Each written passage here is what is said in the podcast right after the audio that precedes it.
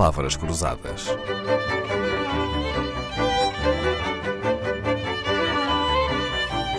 Porque quase tudo é uma questão de semântica.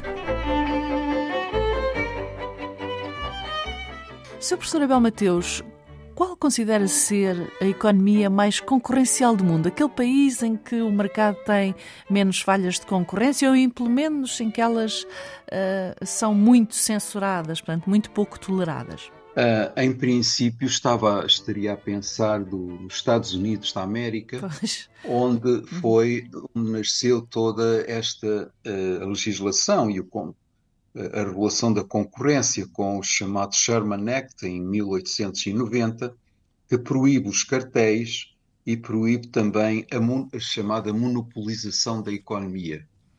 Um, mas levou, como, como, nós sabemos, levou muitas décadas depois a ser aplicada essa legislação porque as grandes empresas reagiram uh, de uma maneira muito forte e resistiram, resistiram muito à aplicação dessa legislação. Pois, os um, trusts, não é? Exatamente. Tanto que também se chama a política da concorrência a política antitrust, não é? Exatamente. É outra palavra em outro anglicismo que entrou uh, na, na, linguagem portuguesa uh, especializada, mas que é, uh, é muito usado também na Europa. mas eu diria que Hoje em dia, vários estudos têm mostrado que nos últimos anos, por exemplo, as margens das empresas têm subido substancialmente, que tem havido muito maior concentração, em grande parte por causa, como sabem, das plataformas digitais que nestas últimas, duas últimas décadas se transformaram em grandes monopólios um, grandes monopólios no, nos seus respectivos mercados.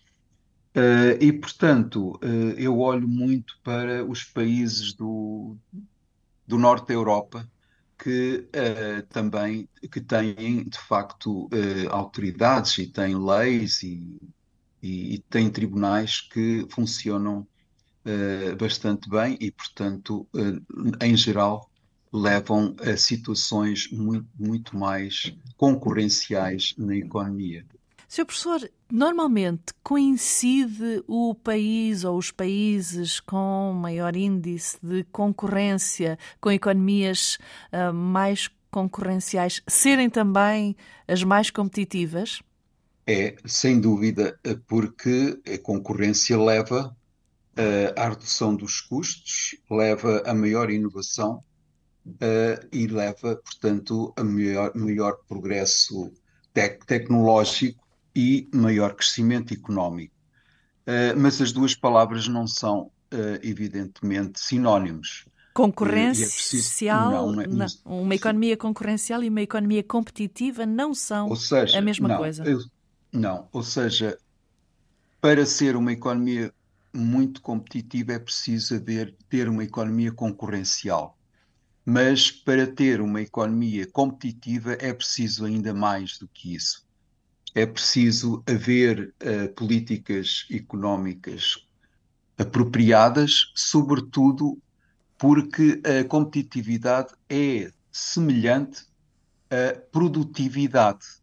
Uh, e, portanto, nós já aqui dissemos que a concorrência leva à redução dos custos das empresas, que é exatamente um aumento de produtividade, mas também, por exemplo, é preciso haver um, baixa carga fiscal, é preciso haver uma boa, uma boa uh, formação profissional, uh, é preciso haver boa educação, é preciso haver um, boa regulação, é preciso haver baixos uh, custos de, de burocráticos, etc. Portanto, isso são condições adicionais que são necessárias para uma economia ser mais competitiva.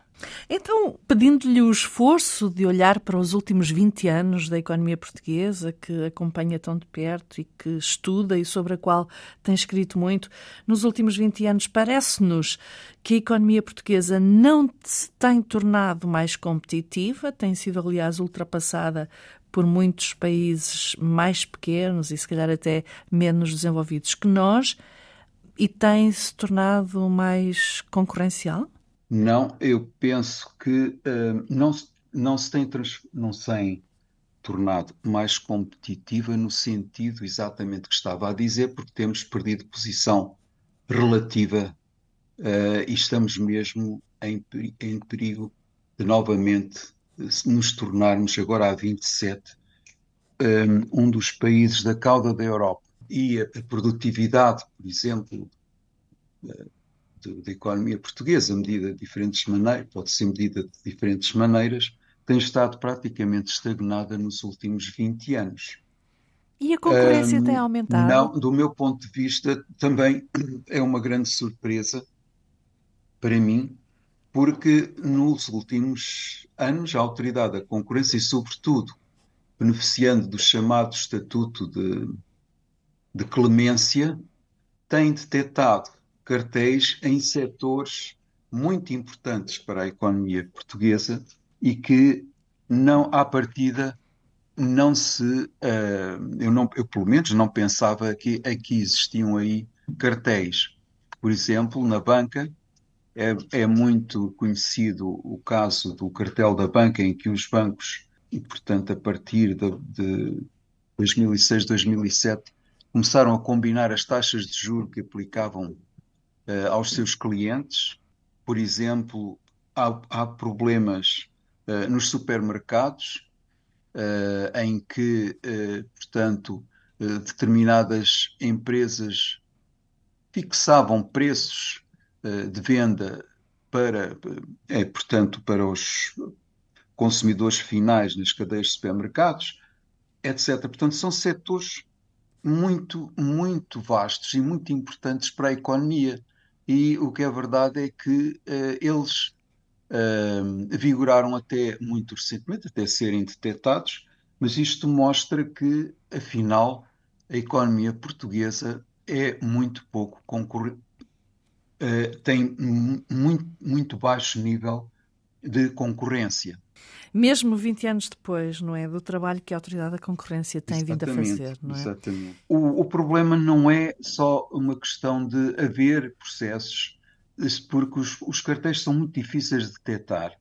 Com a introdução do chamado Estatuto de Clemência, em que uma empresa denuncia essa, essa existência, por exemplo, no caso do cartel da banca, foi denunciado pelo Barclays quando saiu de Portugal, mas o que acontece é que em Portugal, até hoje, os tribunais ainda não, praticamente não condenaram nenhuma empresa ao pagamento das, de multas que neste momento algumas, por exemplo, no caso do cartel da banca, atingiu 225 milhões de euros, a multa aplicada pela autoridade, mas que, como sabe, o processo está neste momento praticamente um, anulado por causa de, de, de problemas levantados pelo, uh, pelos advogados do, das, das empresas e que foram, uh, em, em, parte, pelo, foram aceitos pelo Constitucional,